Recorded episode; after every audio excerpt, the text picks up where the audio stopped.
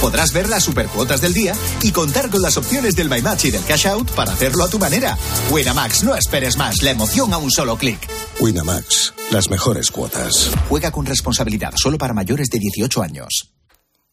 Es la una, las 12 en Canarias. Última hora en Cope. Estar informado.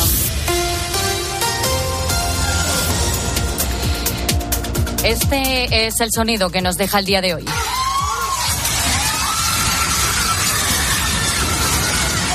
Se trata del devastador seísmo que ha encogido los corazones de todo Marruecos y de todo el mundo. Se trata del mayor seísmo jamás registrado en el país desde el año 1900, que a estas horas se ha cobrado la vida de más de 2.000 personas y también deja 2.000 heridos. Marga es una española residente en Marrakech que relata a los micrófonos de COPE esa angustia vivida. Lo, más anómalo de todo es que duró muchísimo. Entonces eh, empezó la cama a temblar, pero de una manera exagerada. Entonces decidí ponerme en posición fetal en el suelo, rezando, porque es que no me quedaba ya otra opción que rezar, porque pensaba que eso era el fin del mundo. Se ha decretado tres días de luto oficial en el país y se ha puesto en marcha un programa de urgencia para la reconstrucción. Hablando de poner en marcha también desde España, Caritas Española ha abierto la campaña de emergencia Caritas con Marruecos. Su objetivo es canalizar la solidaridad de los donantes españoles para atender las emergencias humanitarias provocadas por este seísmo y puedes ayudar a través de su página web www.caritas.es. Pero para atención también la que viven en el ala socialista del gobierno, que considera que el rechazo de la vicepresidenta segunda en funciones y líder de Sumar, Yolanda Díaz, a la entrada del grupo saudí STC en el, en el accionariado de Telefónica con un total del 9,9% de esas acciones. Dicen que se trata de una opinión personal. Mi opinión es que eh, no podemos consentir eh, que esta operación continúe. Así se lo he hecho llegar a la vicepresidenta económica eh, del Gobierno en funciones y así lo voy a defender. Calviño, quien este fin de semana participa en la cumbre del G20 en Nueva Delhi, a falta del presidente Pedro Sánchez, se ha limitado a señalar que España es un país serio y que el gobierno defenderá el interés general del país. Y hablando de la cumbre del G20, el gran evento de este fin de semana, los líderes mundiales llegan a un acuerdo para redactar un comunicado final de la cumbre, pero en él no se incluye una condena a la guerra de Ucrania. Alicia García. Sí, el G20 pide a todos los estados que no usen la fuerza para tomar territorios, pero no hay una condena explícita a la invasión de Ucrania por parte de Rusia. El documento final sí destaca el sufrimiento humano y también el añadido impacto económico de la guerra, pero ni rastro de una condena como tal. La declaración es mucho más suave que la del año pasado. En la cumbre de 2022 en Bali, el G20 aseguró que deploraba en los términos más enérgicos la agresión de la Federación Rusa contra Ucrania y exigía su retirada completa e incondicional del territorio de Ucrania.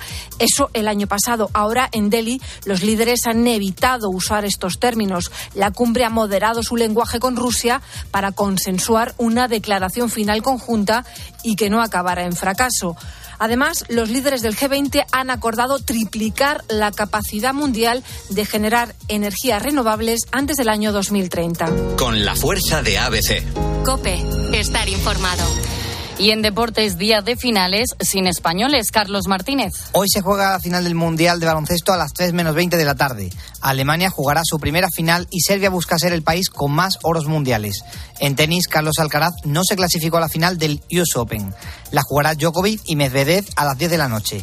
Además, el murciano no jugará la Copa Davis con España y Coco Gauff ha ganado su primer Grand Slam con tan solo 19 años. En fútbol no hay jornada en primera, pero sí hay segunda división. Hoy se han jugado el Burgos, que ganó por la mínima Leibar, empate a cero en el derbi asturiano entre el Sporting de Gijón y el Oviedo, que continúa en descenso y ganar esta temporada. El Tenerife vence 2 a 0 al Albacete y se mantiene cuarto, y el Leganés también 2 a 0 al Huesca y es segundo, a un punto del líder. Mañana hay cinco partidos: Racing de Ferrol Villarreal B, Racing de Santander Amorebieta, Cartagena Real Zaragoza, Mirandés Andorra y Real Valladolid Elche. Lo escuchamos en tiempo de juego que comienza a las 3 de la tarde. Y por último, en ciclismo, etapa 15 en la vuelta que lidera Sepcas y en moto Gran Premio de San Marino y sale en la pole Jorge Martín. Gracias, Carlos. Tienes más información en cope.es. Ahora te quedas en la noche de Cope con el Grupo Risa. Cope, estar informado.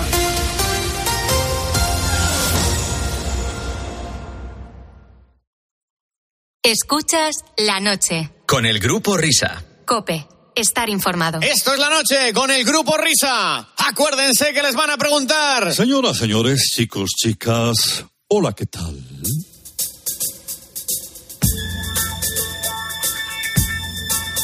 Bienvenidos. Una semana más a Radio Carlitos Deluxe.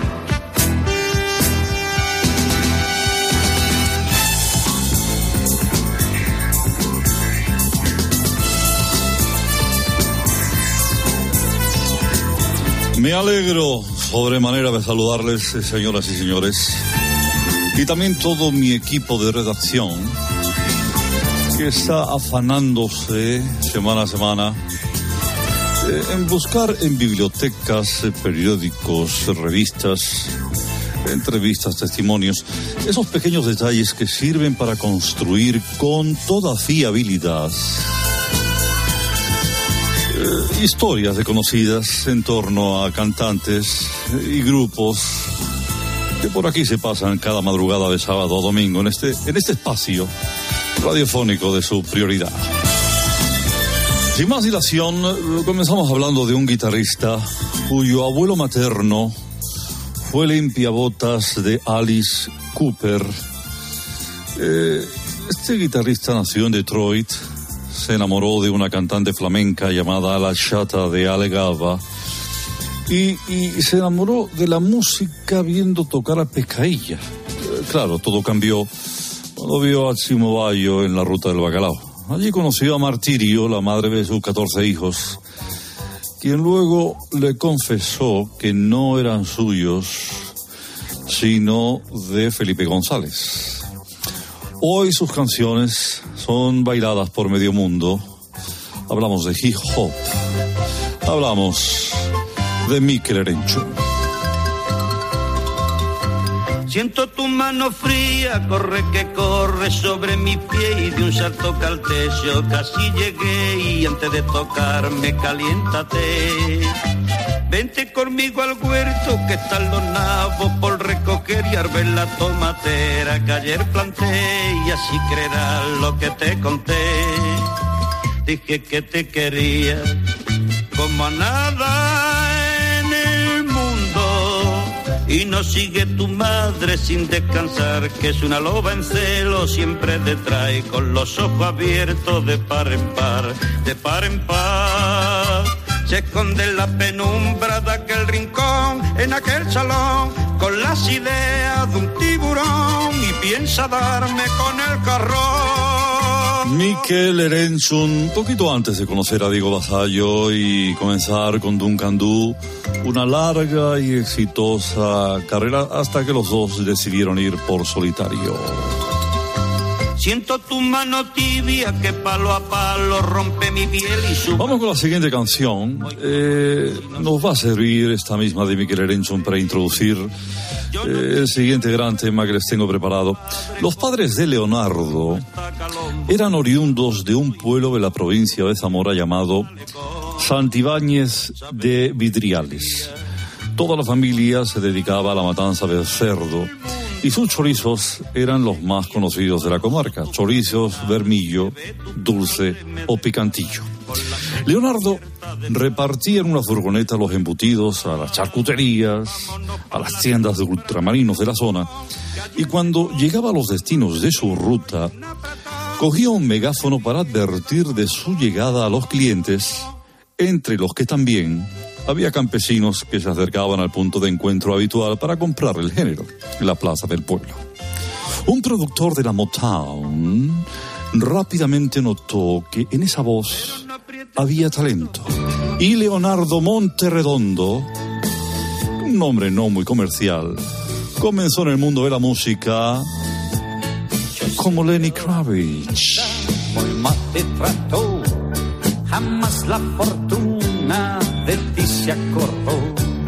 Camina, camina, no mires atrás, no vuelvas la cara, no lo pienses más.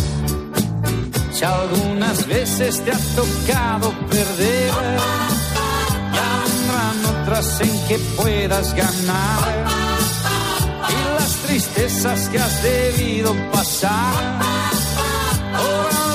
Alegría se tendrán que cambiar. Camina, camina, no mires atrás. No vuelvas la cara, no lo pienses más. Camina, camina, no mires atrás. No vuelvas la cara, no lo pienses más. La, la, la. Leonardo Montredondo, eh, su, su diminutivo familiar era Lenny y su nombre artístico Lenny Kravitz. A partir de entonces se convirtió en leyenda. Concluimos, concluimos con un hombre que aprendió a cantar muy tarde. Y digo aprendió porque necesitó la ayuda de un logopeda para aprender a cantar. Se subió a un escenario por primera vez con 64 años en el Got Talent de Botswana. Él se mudó allí a tierna edad. Nació en Mascuerras, provincia de Santander. Luego se fue allí a África. Y en este formato televisivo, en el Got Talent, todo el mundo se dio cuenta de que la valía de este artista era incontestable. Número uno en todo el mundo con una canción que cuenta la historia de su vida. Él es Venga, baila la fiesta. Ramón Singh. ¡Ole! Que tengo cigara patoa. Patoa.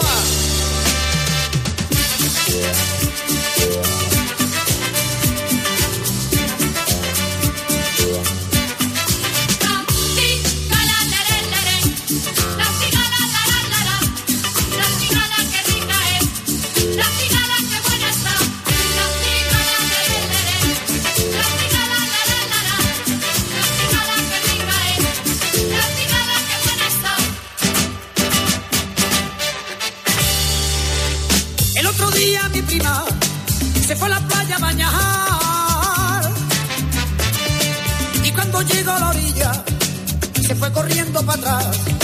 Ole, ole, ole. Yo le dije, ¿qué te pasa? Mira, mira, mira. Has puesto colorada. Anda. Es que he visto una cigala que por la arena saltaba.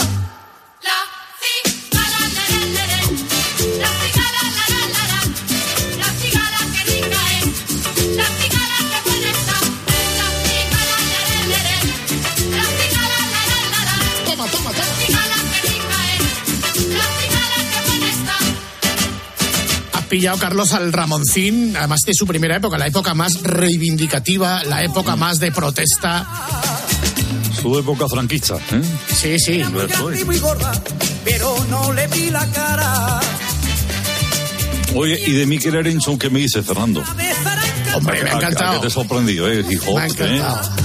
Me ha encantado la canción esta de Emilio, de Emilio, decir, de Mikel Erenchun. De Mikel, De Mikel Mikel Erenchun.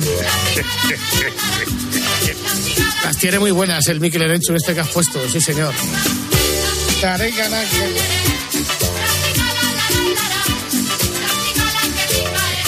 Auténtico delicatessen, siempre sonidos, como decía aquel, de lujo, calidad y distinción. Gracias, querido Carlos. Gracias siempre a ustedes. Mira, mira, mira, viene Pepe, viene Pepe, viene Pepe. Comienza la noche del grupo Risa. coño, habrá que subirle el sueldo. La de los insomnes, la de los borrachos, la de los colgados, la de los crápulas, la de los sonámbulos, la de los currantes, la de los amantes, la de los taxistas, la de los barrenderos, Hola, la de los pibones, la de los moscones, la del sonido hipersensible, la de la cadena Cope. Las horas más paranoicas de la radio española. Si no hay prórroga. Es que la vida es el programa. la noche del grupo Risa. En la técnica, alguien habrá. En el control central, vete saber. En la central de los anuncios, ni el tato. En la animación general, areucas. En la descoordinación, no hay ninguno. Más que nada porque en este programa no coordina nadie. La noche del grupo Risa. Vete a cagar. Los responsables de estas tracanadas radiofónicas son, por orden de aparición, Óscar Blanco el Whopper, Fernando Echevarría, la Agustina de Aragón, David Miner, el del sabor de los tierra, la noche del Grupo Risa. Dirigen este espacio, bueno, dirigen, esto no lo dirige nadie, va con piloto automático. Ellos, los desheredados, los perseguidos por la justicia, los que merecerían estar en preventiva. La noche del Grupo Risa. Adelante, Grupo Risa. Muy buenas.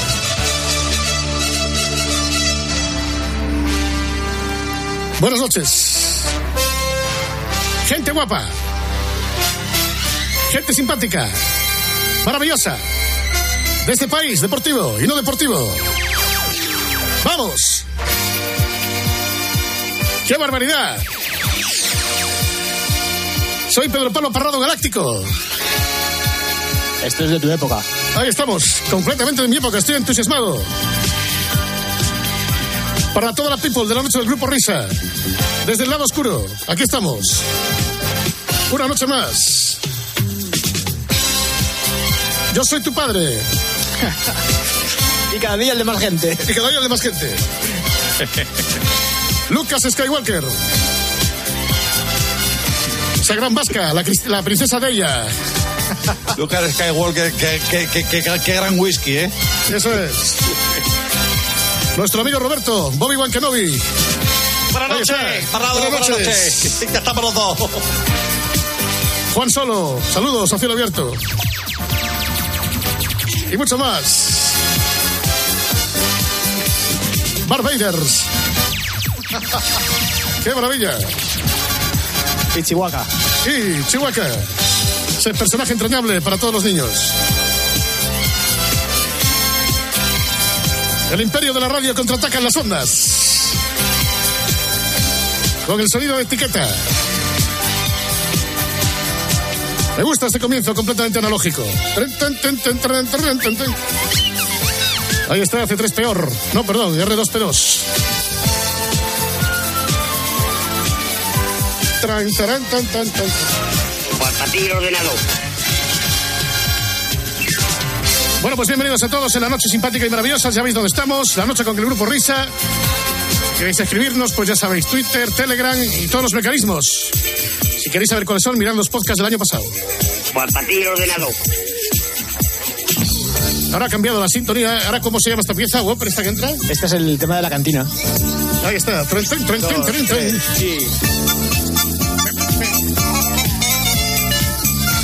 Y os preguntaréis con quién vamos a hablar hoy. Es que no puedo estar más entusiasmado. Hoy va, estoy mirando la pauta.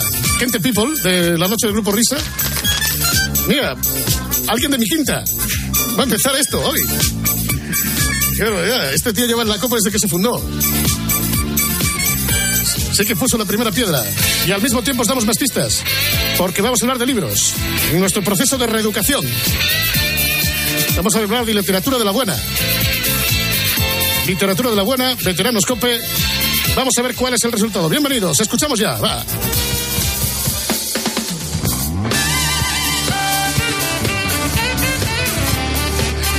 Señoras señores, distinguido público, hace un rato que acaba de terminar tiempo de juego y de repente tiempo de juego vuelve a surgir con toda la fuerza, porque como ya venís escuchando durante estos días, esta semana ha visto la luz el gran libro de tiempo de juego. Y, bueno, pues está bien que empecemos la temporada hablando de cultura, hablando de literatura, hablando de libros y desasnando nuestros cerebros, ¿eh? acostumbrados sobre todo desde el verano a la holganza y a no hacer nada. Bueno, pues eh, uno de los que mm, tienen un papel preponderante en el libro y que es historia de la radio aquí en España y que cuenta pues muchos entresijos desde el punto de vista histórico de tiempo de juego es ni más ni menos que el gran Luis Malvar. Querido Luis Malvar, buena madrugada, hombre. Hola, ¿qué tal? Muy buenas, ¿cómo estáis? A estas horas de la noche ahí como siempre trabajando, ¿eh? Sí, señor. ¿Cuántos años llevas tú en COPE, Luis? Pues mira, llevo cerca de 48 años. Atiza. 48 años. Yo empecé, empecé muy jovencito, empecé en el año 1975. Madre mía. A la vez que estudiaba, trabajaba los fines de semana y me encargaba de hacer los vestuarios del Real Madrid y el Atlético de Madrid. No, no para tiempo de juego, porque eso eran ya palabras mayores, pero sí para un programa que se llamaba Madrid Deportes, que tenía una edición diaria, creo recordar de dos a dos y media, y luego una edición los domingos por la mañana con todo lo que era la actividad del deporte en la Comunidad de Madrid. Eh, Estamos hablando todavía, claro, en la época de cuando eh, COPE o Radio Popular estaba en, eh, estaba en Juan Bravo 49 duplicado todavía, ¿no? Sí, era Radio Popular 49, segundo piso. Y allí es donde nace prácticamente todo y ahí donde están los, los grandes héroes que sacaron los programas adelante. Y no nos olvidemos que el, tal vez el único programa histórico que queda de aquella época es Tiempo de Juego. Tiempo de juego que eh, yo creo que podríamos enmarcarlo en lo que es la España de los primeros años de la transición, en los que naturalmente el dominio hegemónico de Carrusel Deportivo era incontestable, porque Carrusel Deportivo es un programa que nace en el 54 con Vicente Marco como director, en aquellos años 70 con Joaquín Prat, con José María García. Surgen algunos otros programas, pues yo no sé si Tablero Deportivo había empezado ya, o Domingo Deportivo Español en Radio Cadena, y entonces ya es la época, digamos que estamos a las puertas de que lleguen a COPE, que entonces era Radio Popular, un grupo de emisoras que controlaban los obispados, gracias al, al padre Gago que lleguen las grandes estrellas como Luis del Olmo, por ejemplo, y que COPE se convierta en una cadena comercial, ¿no? Eso yo creo que sería la antesala del tiempo de juego, ¿o no? Sí, porque daros cuenta que eh, en 1969 se pone en marcha lo que es eh, tiempo de juego. Pero por aquel entonces eh, cada emisora hacía lo que quería, era un reino de taifas, ninguna se conectaba en cadena, a pesar de que había orden de conectarse en cadena. Y como tú bien has dicho, eh, cuando llega el padre José Luis Gago, que es el que da el empujón definitivo para que sea cadena, pues en el año 1981-82, en esa temporada, coincidiendo con el año anterior al famoso Mundial de España 82, el padre Gago lo tiene muy claro y se contrata a Pedro Pablo Parrado. Ahí estamos, chico, chico, hombre, Luis Claro. Malvar, ¿eh? periodismo de Bien. etiqueta, ¿eh? para la gente guapa, simpática le- y maravillosa. ¿eh? ¿Tú sabes lo que le decíamos a Parrado cuando trabajábamos con él? Y decía ese eslogan, para la gente guapa, beautiful Sí. people, dice, no me toques la puñeta, le decíamos. Eh, no me toques la puñeta, ¿eh? Exactamente. Y, y entonces, bueno, pues en el 81-82 es cuando nace en cadena obligatorio, ya lo pone el padre José Luis Gago, y es cuando realmente tiempo de juego toma, toma cuerpo. Aunque un tiempo de juego que cuando en el año 69 aparece en escena, ya digo que era un reino de taifas, el verdadero padre y artífice se llama Ramón Barba Casaponsa. Eh, se le ocurrió la idea de poner eh, el nombre al programa porque era el tiempo donde se juega. Claro, lógicamente el tiempo de juego. ¿Y cómo son esos primeros años, los primeros directores que recuerdo, las vicisitudes por las que ha ido pasado el programa, de con cuáles te quedas o cuáles quisieras destacar? Hombre, eh, yo tengo una anécdota y, y no es que lo haga a nivel personal para echarme a medio, pero el primer micrófono inalámbrico de esta casa, de tiempo de juego, se hizo en Radio Popular de Madrid eh, y se hizo para tiempo de juego coincidiendo con el secuestro de Kini, que os acordaréis. Sí. En aquel entonces estaba un compañero que ya ha fallecido, Agustín Cabañas, que era un técnico, aparte que hacía deportes, era un técnico que, que sabía mucho y entonces fabricó solamente para, para aquel partido que entre el Atlético de Madrid y el Fútbol Club Barcelona en el Estadio Vicente Calderón, fabricó un micrófono inalámbrico con un aparato de radio cogiendo una frecuencia de, de frecuencia modulada y valga la redundancia sacando un cable para que llegara a otro aparato y de ahí mandaba una señal a un micrófono inalámbrico que era pues muy primitivo y que solo tenía eh, digamos en torno a unos eh, 50 100 metros no más de recorrido ese le usé yo en ese partido y entrevisté a un tal Nicolás Casaus Hombre, don Nicolau. Estaba en el-. Exacto, mítico. Estaba en el Fútbol Club Barcelona y lo usamos por primera vez, fue el primer inalámbrico, para hablar de- del secuestro de Kini que nos informara. Y luego, pues, eh, muchas anécdotas, porque había mucho que pelear. eh, era un programa que no tenía tampoco, pues, eh, mucho fondo económico y el control, famoso control central que había en Juan Bravo, donde estaba Lolo Cantero, que había muchísimas palancas, que cuando iban dando paso a los campos, esto no era subir una regleta como ahora, era eh, palanca para arriba, palanca para abajo, mm, las, las cambio, las pongo, o sea, era tremendo lo que había que hacer. Una de las voces absolutamente reconocibles del carrusel, que era Joaquín Prat. Luego desembocó aquí. ¿Cómo, no sé cómo fue aquella operación. Hombre, yo te digo una cosa. Los años que mm, tuve la suerte de trabajar con Joaquín Prat era tremendo. Era un ánimo increíble. Llegaba, ponía alegría a todos. eh, Venga, que somos los mejores, que somos los primeros. Y fue un gran impulso para tiempo de juego que viniera Joaquín Prat. Luego ya Joaquín se marchó. eh, apareció también José Joaquín Brotón. Ahí está, ahí está, efectivamente. Estamos apareciendo las masas, exactamente. Eso, de, de- de alguna manera te te has visto o, o ves el reflejo de Joaquín Prat cuando escuchas a Pepe, ¿no? Sí, sí, sí, sin lugar a dudas Pepe es el, la persona que ha heredado el, el espíritu, porque también Pepe es un hombre muy animado, que tiene mucha marcha, que tiene las ideas muy claras y es el, el heredero de, de Joaquín Prat sin lugar a dudas. Porque tú has hecho cuántos mundiales de balonmano de europeos y de todo, ¿te los llevas contados o no? Sí, creo que llevo, te lo digo de memoria ahora mismo, en torno a 20 mundiales de balonmano, como unos 12 o 13 europeos y 7 Juegos Olímpicos. Siete Juegos Olímpicos. Siete Juegos Olímpicos. Eh, es lo que siempre comento, ¿no? Que decía un día Gonzalo, ¿no? Que no eres periodista deportivo en plenitud hasta que no has cubierto unos juegos. Sí, totalmente. Esto es como a los actores cuando no les dan un Oscar. Yo creo que eso es el culmen. Y sobre todo para un periodista deportivo, repetir Juegos Olímpicos es una maravilla, pero alcanzar el cenit haciendo solamente uno ya te puede dar por satisfecho. Y uno de tus mejores recuerdos, la medalla de Blanca Fernández de Ochoa, que narraste tú en esta casa, ¿no? Sí, sí, sí. Y además eh, te digo una cosa, yo con Blanca llegué a tener un- una cierta amistad, un cierto cariño y además es muy curioso porque yo no había narrado en mi vida eh, esquí, nunca. Eh, y lo que hice, porque además coincidía con que me tocaba con el boletín de la una de la tarde y lo- ya me dijeron que íbamos a dar el descenso eh, en directo, os advierto que no es nada fácil narrar el esquí. Todavía en televisión te apoyas en las imágenes. Y entonces, bueno, pues yo me tiré esas dos horas previas a la segunda manga delante de un televisor ensayando y buscando mm, pues dónde puedo coger las muletillas para, para apoyarme y narrar. Porque claro, un descenso de 30 segundos, eh, imaginaros cómo es aquello, ¿no? Y me tiré esas dos horas eh, aprendiendo a narrar esquí y afortunadamente, bueno, pues creo que, que lo hice con nota y que pasamos a la historia con, con Blanca Fernández Ochoa, que por cierto, el otro día, pues arreglando cosas en, en la antigua casa de mi padre, encontré un póster de Albertville dedicado de puño y letra de Blanca Fernández Ochoa a, a mi persona. Fíjate.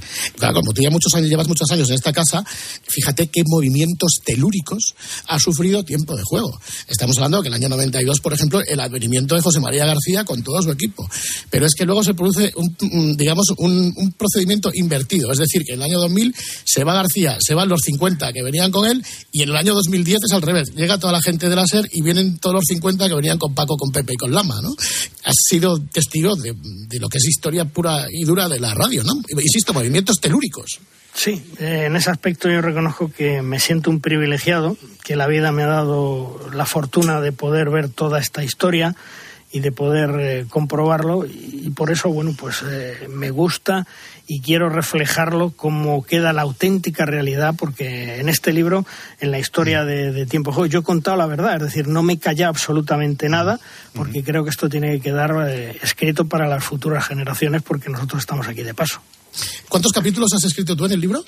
Pues el capítulo 6 y el, el 4 y el 6, que son la historia, digamos, el capítulo 4 es el que va eh, la historia desde el inicio de tiempo de juego hasta la marcha de García, y el capítulo 6 con la llegada de los compañeros ahora de deportes, de Paco, de Pepe, de Lama, cómo se produce eh, la firma, tanto en Sudáfrica como aquí en Madrid, cómo se producen las negociaciones, eh, los juicios, los juicios, que eso se ha hablado poco, que la empresa de la competencia, la SER, pone a la COPE pidiéndole una indemnización de 34 millones de euros.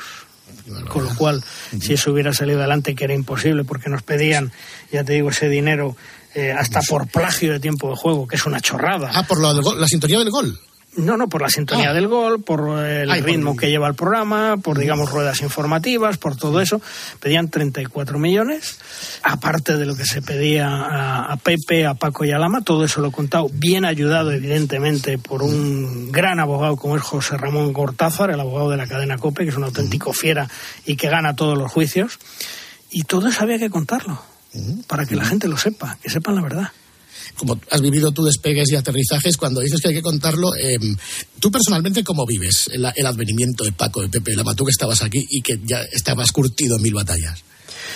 Hombre, pues yo lo vivo eh, al principio un poco con inquietud, como todos mis compañeros los que estábamos aquí.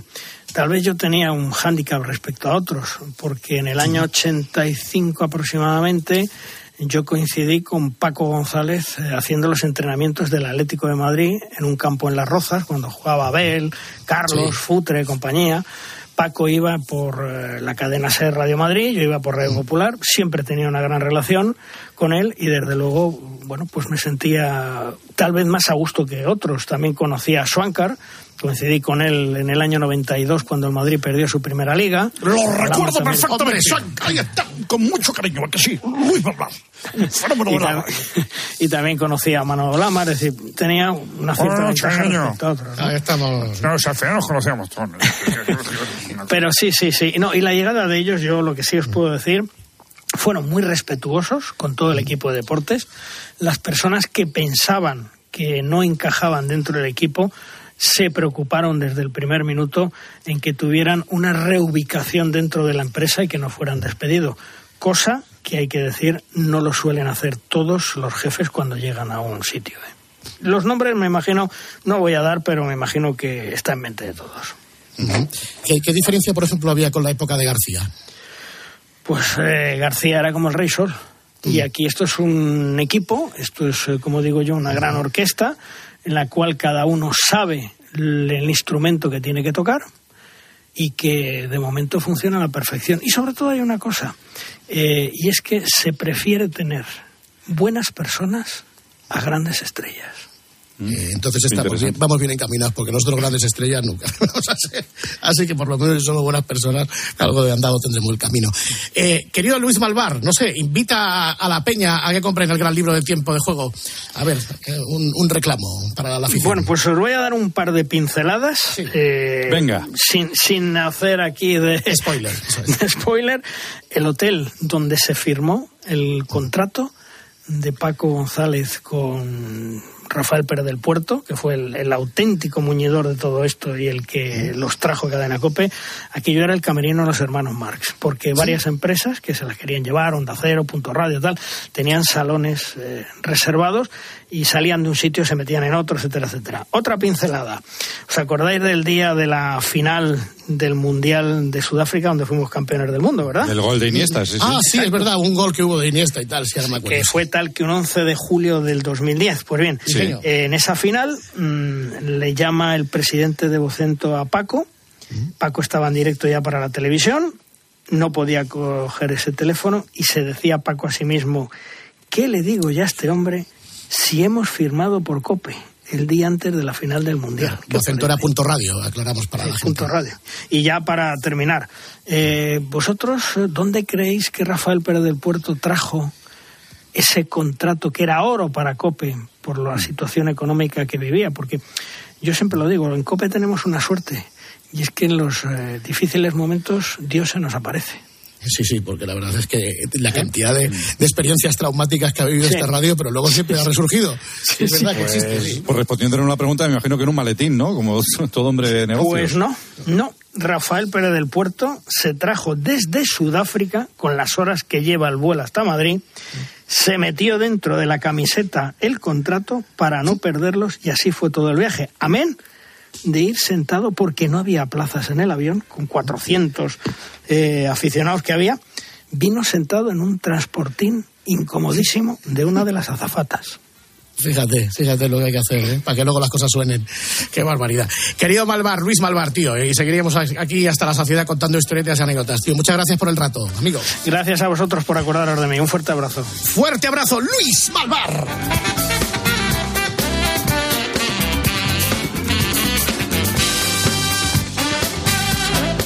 Esta temporada se nos ha ocurrido eh, hacer una charla a dos. Es una novedad que incorporamos eh, dentro de lo que es una idea moderna, una concepción vanguardista de la radio, eh, que es buscar un hilo conductor y hablar con dos personas. En vez de con una, si la primera hora se enriquece con dos voces. Es una idea súper original que estamos hoy poniendo en práctica porque seguimos hablando del libro, del gran libro de tiempo de juego y que edita Aguilar. Y vamos a hablar con el editor, que es nuestro querido amigo Juan Luis Mirabet. Señor editor, don Juan Luis, muy buenas noches, saludos cordiales. Hola, muy buenas noches, ¿qué tal? ¿Cómo estáis? Muy buenas noches. Oye, preséntate así en sociedad. Tú has estado vinculado al sector audiovisual, al sector musical, al sector editorial. ¿Quién, quién es Juan Luis Mirabet? pues mira, la verdad es que ya tengo muchos años y la ventaja de tener muchos años es quizá pues haber ya hecho bastantes cosas. No sé si bien, mal o regular, pero al menos lo he intentado. Entonces, bueno, yo soy editor, mm, he trabajado siempre en el mundo editorial, en editoriales eh, grandes, eh, también tengo una, una pata, digamos, de distribuidor audiovisual.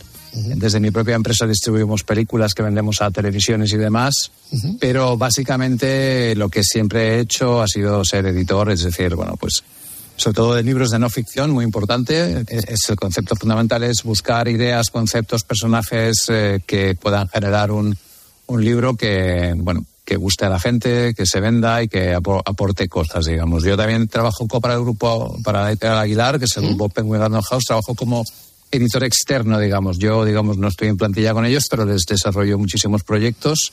Eh, entre ellos está el de Tiempo de Juego, que ha salido, por eso, el jueves pasado a la calle. Y, para abundar más, yo también fui responsable del libro de memorias de Pepe Domingo Castaño, que se publicó pues hace año y medio también, y que además tiene una relación con el libro que ha salido ahora de Tiempo de Fuego, que si queréis luego la comentamos. Pues la vamos a comentar ya, porque lo segundo que te vamos a preguntar es precisamente la historia del gran libro de tiempo de juego, cómo nace, supongo que será al alburde hasta que se me acaben las palabras de Pepe, pero cuéntalo tú mejor, ¿cómo es esta historia? Pues mira, no, es, es muy curioso porque la verdad es que al final la vida da, da muchas vueltas y, y es curioso. Nosotros, la verdad es que yo también os digo, yo soy editor, pero también soy un gran enamorado de la radio desde siempre. Entonces yo soy gran seguidor, soy oyente de, de, de la radio como el gran medio de comunicación y el gran entretenimiento, ¿no? Entonces, desde siempre, ya hace tiempo que, que era seguidor de, pues, del equipo de tiempo de juego, digamos, tanto ahora como en su etapa anterior. Pero cuando, cuando realmente surgió la idea de decir, habría que intentar hacer un libro y algo que algo como más sólido y algo que de, de alguna manera llegara al gran público para que los oyentes supieran exactamente cómo son los que hacen el programa, el momento, en mi opinión, y cuando yo realmente contacté con, con Evia en su momento, fue, mira, junio del 20. Junio del 20, ¿cuándo fue? Cuando llevábamos tres meses confinados después de el inicio de la pandemia. que, que estábamos con el tiempo de juego de la pandemia. Exactamente. Entonces, eh, en, es- en es- ese tiempo, esas semanas que yo creo que estábamos todos, pues no sé cómo definirlo, o al menos no sé si traumatizados o no, pero realmente hondamente preocupados y pensando que yo, yo al menos cada día que me levantaba por la mañana yo pensaba que era una pesadilla lo que estaba ocurriendo, no me lo podía creer, ¿no? Entonces, yo en ese tiempo en el que todos aprendimos un poco a, convivir con esta situación tan, tan terrible, pues claro, eh, yo como oyente de tiempo de juego, pues el fin de semana pues seguía el tiempo de juego. Entonces cuando de repente se confina todo el mundo, no hay nada, evidentemente no hay fútbol, pues yo seguía mi rutina y escuchaba tiempo de juego fin de semana. Y es cuando empecé a ver los programas que hicieron, cómo los hicieron, cómo los enfocaron, eh, el, el grado de, primero, de, de entretenimiento que consiguieron, o sea, conseguían que nos- la gente se evadiera, digamos, de la situación que había ahí fuera. Y punto dos, era una, una manera a la vez de, pues, de acompañar, de emocionar, de aportar información. Y realmente pues, yo, yo creo que la mayoría de la gente no echó de menos el fútbol. O sea, lo que la gente quería oír el programa por todo lo que, en lo que transmitía, pues esos valores, esa, esa, esa cercanía. Y luego en el libro, aquí hago un inciso, cuando, cuando con Paco, al hacer el libro, él, eh, él hizo el primer capítulo del libro, que es fantástico. Hablamos mucho de la pandemia, ¿no? De cómo fue tiempo de juego en la pandemia. Y Paco al final lo resume diciendo, evidentemente, que fue temporada dura, que en, la COPE dijeron, oye, pues qué vamos a hacer y tal, en, en ese tiempo. Y Paco al final, como lo resume todo, que aparece en el libro, es decir, mira, nosotros lo que queríamos era seguir haciendo el programa porque nuestros oyentes estaban pasando una etapa, pues evidentemente muy preocupados y queríamos simplemente transmitir ese mensaje de que, mira, nosotros vamos a estar aquí haciendo el programa. Si te quieres pasar, ahí vamos a estar para intentar acompañarte, eh, animarte o simplemente, sí, pues como cogerte la mano en ese momento. Entonces, esa es un poco la, la esencia. Entonces, ¿Qué pasa? Que cuando en julio del 20 decimos, oye, pues creo que habría que hacer el libro de tiempo de juego para realmente que hablen cómo se ha hecho en la pandemia y sobre todo que, que ese corazón que hay detrás de tiempo de juego de toda la gente que lo hace, que, que de alguna manera llegue, eh, llegue a los lectores y oyentes para saber cómo son los que hacen el programa, qué hay detrás de ellos, cómo es su historia, cuál fue su, su génesis, cómo empezaron ellos a tener relación con el fútbol. O sea, cuándo fueron por primera vez a un partido de fútbol o a un, a un evento deportivo. Cómo jugaban de pequeños un deporte de otro. Esa fue la esencia del libro. Y cuando empezamos y dijimos, oye, pues vamos a empezar a hacer el libro. Paco, vamos a, a ver si puedes escribir un, un capítulo.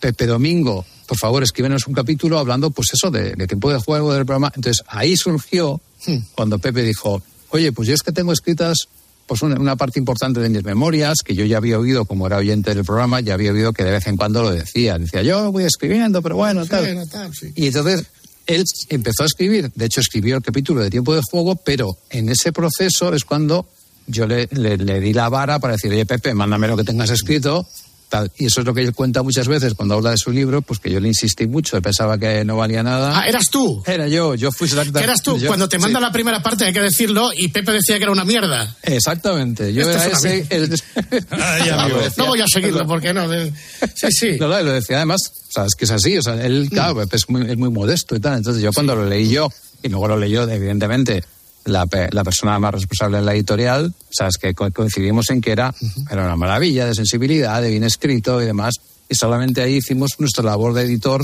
en este caso es eso, es decir, mira, pues oye, Pepe, complétalo con pues, eh, pasajes de tu vida posteriores, o vamos a estar, y luego el la labor de editor, pues ahí lo que hacemos luego es un poco pues ordenar, intentar algunos eh, capítulos, oye, pues que a lo mejor cuente más cosas sobre un tema que uno que a lo mejor se ha dejado y demás. O sea, esta fue la, esta es incluso la anécdota de decir de, de- por eso yo siempre digo de broma, digo, joder, pues Pepe, tú eres el culpable de que el libro de tiempo de juego pues haya tardado más en salir, lo cual es una broma porque yo creo que simplemente el libro de Pepe ha ido muy bien, es una maravilla y el de tiempo de juego acaba de salir. Sí. Y, y pensamos que va a funcionar muy bien porque además es un libro que, que en esencia, yo os digo una cosa, o sea, muchas veces se intentan hacer libros al calor de un personaje de moda, de un programa de moda de tele, de, de- de una película, de, de lo que sea. Pero no sé cómo decirlo. A veces son libros que, que cuesta encontrarle un contenido sólido, digamos, ¿no? Para justificar que, que, que el comprador se gaste, pues eso, 20, 22 euros en un libro. En este caso, yo creo, y evidentemente eh, lo digo con total convicción, o sea, yo creo que se ha conseguido que el lector, el oyente de tiempo de juego, quien les ha seguido siempre a ellos, sí encuentre un poco lo que es la esencia, el ADN, el corazón que late detrás de, de tiempo de juego, ¿sabes? Porque todos ellos, los que han escrito, que ahora, ahora, ahora, ahora comentaba brevemente, pues Ahora repasaremos, ahora sí, repasaremos, sí. pues yo les, les pedimos, digo, mira, queremos que la gente conozca cosas más desconocidas de vosotros, porque en la radio ya os conocen como sois, las bromas que hacéis y demás, pero, por ejemplo, la gente sepa realmente, Paco, oye, tú cuando fuiste por primera vez a un partido de fútbol, ¿cuál fue tu sensación? ¿Cómo fue la primera camiseta que te regalaron de fútbol? Y lo mismo con, con Pepe, con Lama y con todos los demás, digamos, que han colaborado, porque creemos que esa es la esencia y es lo que realmente explica el por qué pues ellos hacen un programa así que, que al final, yo siempre digo, eh, eh, se demostró en la pandemia, o sea, el fútbol no, no- deja de ser casi una anécdota, el deporte, o sea, ellos son comunicadores y son entretenedores brutales, o sea, que creo que es lo Bueno, fíjate además, eh, eh, Juan Luis, que eh, había algún mensaje que yo no sé si era en plan de broma o de coña, que cuando terminó el tiempo de la pandemia y empezó el fútbol, eh, Evia creo que leyó un mensaje y dice, joder, que esto del fútbol, qué pena, yo quiero que vuelva el tiempo de juego de la pandemia. O sea, fíjate cómo, cómo se invierte la, la realidad, ¿no? De hecho, a mí me recordó el otro día, no sé a ti, claro, tú estabas en Coruña, pero aquí en Madrid, en la tratas de con la Dana, eh, en Madrid, que, que, bueno, que nos obligaron a todos a quedarnos en casa, y yo, joder, estoy esperando a que sean las 8 de la tarde para los aplausos. Sí, sí, sí, sí, sí, por la Dana Sí, sí, sí. que hoy en Madrid. Sí, sí, sí, Así que, sí. La- oye, una cosa, eh, ¿qué, qué te voy a contar entonces? Este es un libro coral, eh, pero cuéntale a la peña cómo está estructurado el libro y qué es lo que nos vamos a encontrar. Pues mira, el libro está estructurado, eh, lo llamamos el gran libro de tiempo de juego porque quería ir más allá, lo que decíamos. O sea, aparte de, de los testimonios, digamos, de, de, de tanto, pues eso, Paco, Pepe, Lama, el equipo, la careta de tiempo de juego en el cual están, pues mira, está Mansilla, está Evia, está Erizade, está... Bueno, eh, mucha gente. Luego mm, también está eh, el equipo de tiempo de juego en general, están pues desde Shankar, Joseba Larraña, Ana Oliveros, Angelito García, Corrochano, Elena Condis y demás. Y luego también están los colaboradores, no todos, pero algunos como Pollo Rincón, Fernando Morientes, está Minguella, está Albelda, está Pereiro, está evidentemente Petón, Emilio Pérez de Rozas, y además que ellos escriben y hablan un poco de esto. La estructura del libro es la siguiente, digamos. Están las colaboraciones de ellos, evidentemente empieza con el, el- el texto de, de Paco, de Pepe y de Lama, y luego hay un capítulo que, que ha escrito Luis Balbar, que es alguien que lleva en la Sí, COPE... le acabamos de hablar con él ahora. Sí, Sí, sí. exacto, Luis, que lleva, lleva en la COPE muchísimos años y demás se fundó. Desde que se fundó prácticamente. y, y- y- y era importante, creemos nosotros, que la gente supiera que Tiempo de Juego es un programa que existe desde el año 69. O sea, que también, yo ahí también como editor y enamorado de la radio desde siempre, también me parecía muy importante poder explicarle a la gente esto. Es decir, el Tiempo de Juego, evidentemente, desde 2010 que llegaron Pepe, Paco, Lama y su equipo, le han dado una fuerza enorme y, y han conseguido que llegue a donde está, pero es un programa que lleva desde el 69 y queríamos contar esa historia, las personas que ha habido, las personas que, que han estado involucradas, los presentadores, los equipos técnicos, las oficinas, la, la- la emisora de Juan Bravo de siempre en Madrid y demás. Toda esa parte que es homenaje a la radio y es información muy... Sí, historia. muy- muy- exacto, historia y, y yo creo que muy relevante, digamos. Y luego, digamos, tiene otra parte importante que tiene, que es lo que todo el mundo siempre ha preguntado, y, y lo- los, seguidores, digamos, más del equipo de Pasco, Pepe y Lama, digamos, cómo fue el cambio de, de, de- de la SER a la COP en el 2010. Sí, sí. Todo ese proceso está también contado ahí, digamos, con, sobre todo ya creo con la, con la frialdad y con la distancia que da el tiempo, que da el ¿no? tiempo, fuera, claro, desde- exacto, desde fuera de acaloramientos, exacto. Entonces, y se cuenta, digamos, todo el proceso, bueno, hasta ahora, hasta que el libro da- Y luego también creo que es muy importante que en la estructura del libro hay un capítulo que hemos querido dedicar a los amigos que ya no están, que, que nos pareció, digamos, también un guiño muy, muy cariñoso por parte de todos, a tanto a Radomir Antich, que, que nos dejó en, en pandemia, como a José Francisco Pérez Sánchez, el árbitro que estuvo tantos años y que falleció ya hace algún año más. Entonces ahí para mí, como editor y como seguidor del programa, ha sido una experiencia muy bonita poder hablar con Dusan, que es el hijo de Radomir, y pedirle que escribiera un texto. Y con Fran, el hijo de José Francisco, que también ha escrito un texto maravilloso, en el cual pues vienen a hablar de lo que ha sido tiempo de juego para, para sus padres, para ellos, para su familia, e incluso cuentan anécdotas muy divertidas, muy emocionantes, y nos parecía, nos parecía, digamos, que era algo necesario dentro del libro. Y también, oye, y perdonad que os lo diga, vosotros también Eh, participáis. ahí estamos. Ahí estamos, se porque dejado lo al mejor para el final, hombre, tío. Ahí, ahí. Exactamente, exacto. Estáis al final simplemente por eso, porque hay mucha gente, ¿sabéis que, que empiezan los libros y los periódicos por el final? Claro, claro, Entonces, somos conscientes de eso, o sea, por eso estamos ahí bien. Entonces vosotros ahí os agradecemos también que habéis hecho un texto también muy bonito y eh, muy, muy sentido y muy en vuestra línea también. Y, y luego también el libro tiene dos QRs en el que hemos incluido una selección de los mejores gazapos que, que recopila Eric Frade a final de año siempre en el programa, que están ahí en un QR que se escucha perfectamente. Y luego también están dos digamos, eh, grabaciones de Grupo Risa, de las más desternillantes que creo recordar entre las muchas que tenéis, Sí, que también están ahí para que la gente recuerde lo que era, pues eso, lo que son vuestras entrevistas eh, únicas e irrepetibles. Eh, entonces, eh, no sé si tuviéramos que detenernos, eh, más allá de que nos vamos a devorar todo el libro, los que hacemos la radio y los que la escucháis, porque de alguna manera durante todos estos años se ha establecido un vínculo muy familiar entre tiempo de juego y entre sus oyentes, y entonces, pues yo creo que por eso la gente lo lee, ¿no? Porque, porque es un libro que habla de su familia, de la radio, ¿no? Entonces, Totalmente. exactamente. Entonces, estaciones en las que haya que detenerse con especial intensidad, ya sea por su emotividad, ya sea por, por bueno, oye, porque te hace gracia, porque me vas a o por curiosidades. Nos has hablado de la, de la de José Francisco. Además, creo que también hay una cosa muy bonita de Pedrito Martín. Eh, nos Sí. has hablado del, del- el- como curiosidad o como a nivel informativo de la llegada a Sudáfrica. Y yo no sé si te gustaría subrayar alguna estación que a ti o, o te haya conmovido, o te haya divertido, o, o alguna donde nos debamos detener, eh, insisto, con mayor intensidad para disfrutarla. Sí. Sin hacer spoilers, sin A hacer mí, spoilers. a, mí el- a mí, por ejemplo, el texto de Paco me parece fantástico. El texto de Paco, además, lo hicimos grabándole un día porque Paco va como va y, y no se puede poner a escribir. Tal, entonces le grabé un día y luego transcribimos. El texto de Paco es fantástico, o sea, es como es Paco, o sea, es fantástico, emotivo, contiene un poco distintos elementos. Habla de su historia eh, en Madrid de pequeño, el negocio de sus padres, cómo empezó, tal. Es, es, es maravilloso. El texto que ha hecho Evia es espectacular. También lo recomiendo mucho sin hacer spoilers porque es muy bonito y muy, y muy sentido. O sea, Evia escribe y todo, ¿o qué? Sí, sí, Ah, sí, bueno, sí, sí, Evia, sí, realmente tío. no- no- nos sorprendió a todos. El querido Jorge, que sí, la verdad es que no, es un texto muy bonito y muy, muy, muy original. El de Pedro Martín es realmente espectacular porque además hace la mención al tema de José Francisco, que bueno, pues que, que ya los lectores ya lo, lo, lo leerán.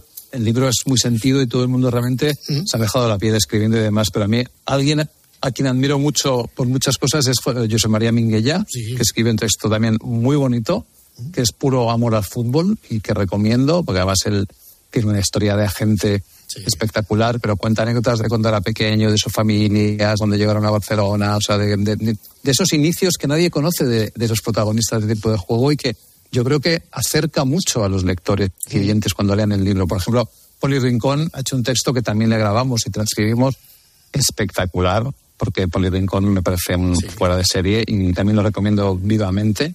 Y luego también, por ejemplo, Petón. Joder, pero te habrás escrito un medio texto- libro entero. no, no, no, Juan, no, también hubo que calmarle porque él como tiene esta tendencia ya, él me perdonará, que yo además soy colchonero como él y me perdonará eh, tal. Él hizo un texto realmente muy, muy, muy comedido en el sentido de que fue corto, pero con un sentimiento realmente espectacular, digamos, y, y- y muy, y muy recomendable. Y bueno, básicamente esto, no quiero hacer mm, spoiler, no sé, también No, no, no, el, de, el de Dani. Senabre también es muy bonito el texto.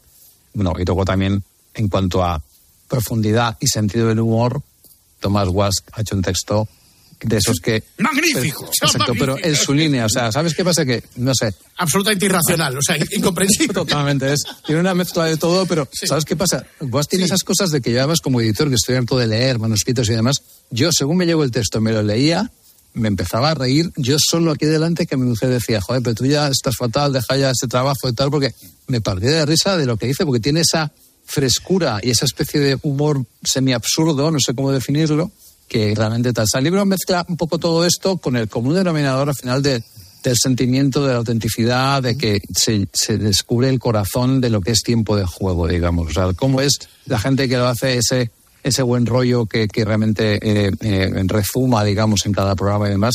Yo es que además tengo una anécdota, si quieres cuento muy rápido, que yo ves común a muchísima gente de mi edad y seguidores del programa. O sea, yo...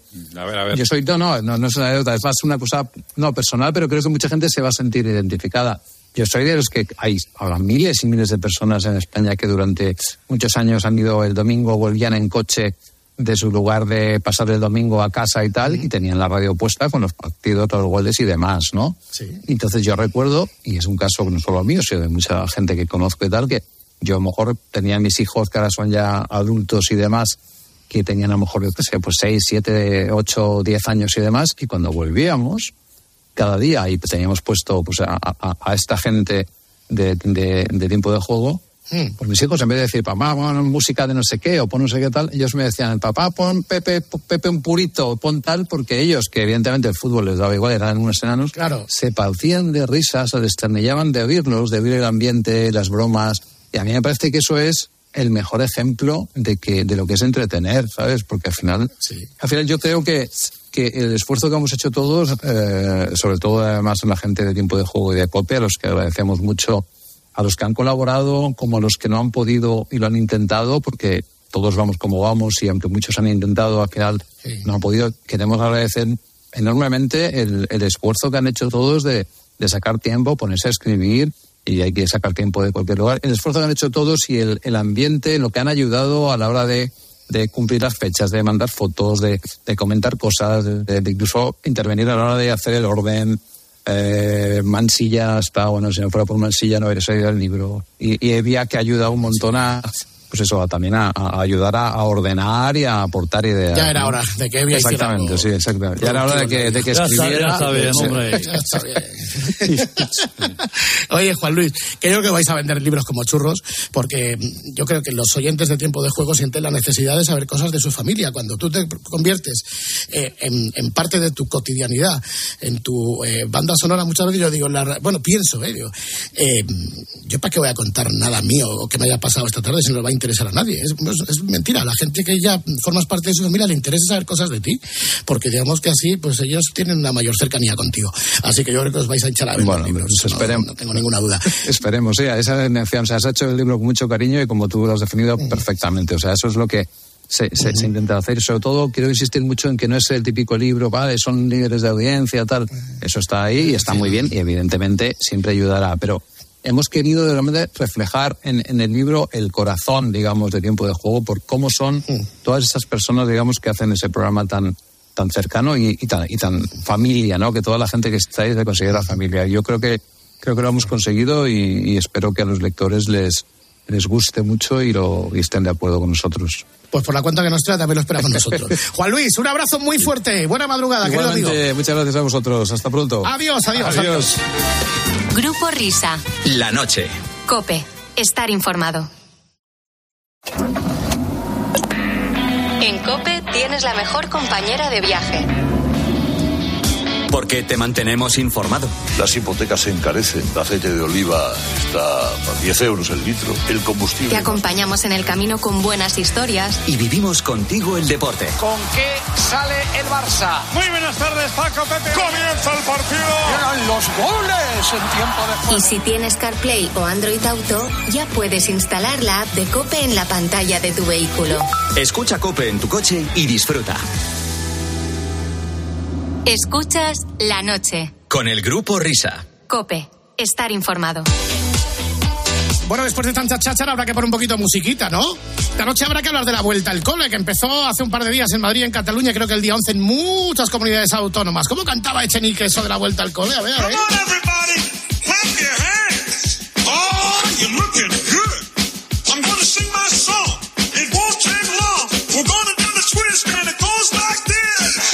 el twist de los colegios. Twist, twist, twist. And it goes like this. Twist, twist, twist. Twist, twist, twist. Whoa. Twist, twist, twist. Come on, everybody. Bienvenido a Cafetín a cantar y contar la verdad. And it goes like this. En el twist de los colegios. Como ha comenzado el nuevo curso, me han mandado al instituto, pues me echaron del colegio. Nada más llegar he visto a un grupo encendiéndose un januto, qué bonito es el recreo. Si no sabes quién, pues Spir, ni dónde está la Coruña, ni tampoco dónde la celebro. Tú no te preocupes, tronco, que aunque seas medio tonto, pasarás con dos o tres suspensos. Twist, twist. Ya ha empezado el nuevo curso, twist, twist. Ya ha nacido un nuevo reto, twist, twist. A ver si a final de junio, twist, twist. Ya sé dónde está la neto, twist, twist. Ver si a final de junio ya sé dónde está la neto. Come on, everybody. Es el twist de los colegios. Es el twist de los colegios. And it goes like this. Ba ba ba ba ba buren. Ba ba ba ba ba buren. Den den den sufi safari. Ben den ben sufi safari. Bienvenido a Cafetín a cantar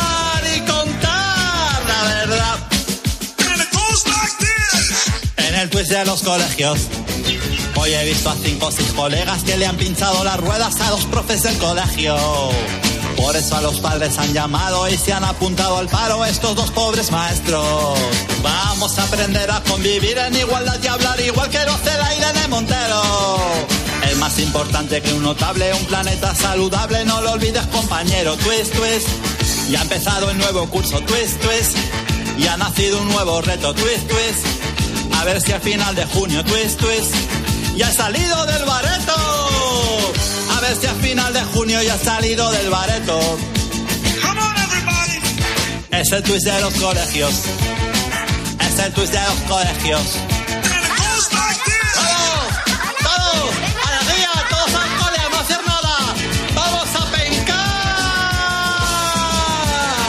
a! En el twist de los colegios.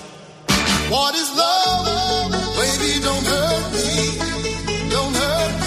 Cuánto ánimo, cuánto entusiasmo, cuánta alegría, cuántas ganas de estudiar. Luego hablamos de la vuelta a los colegios a lo largo del programa porque ahora vienen las apasionantes noticias de las dos.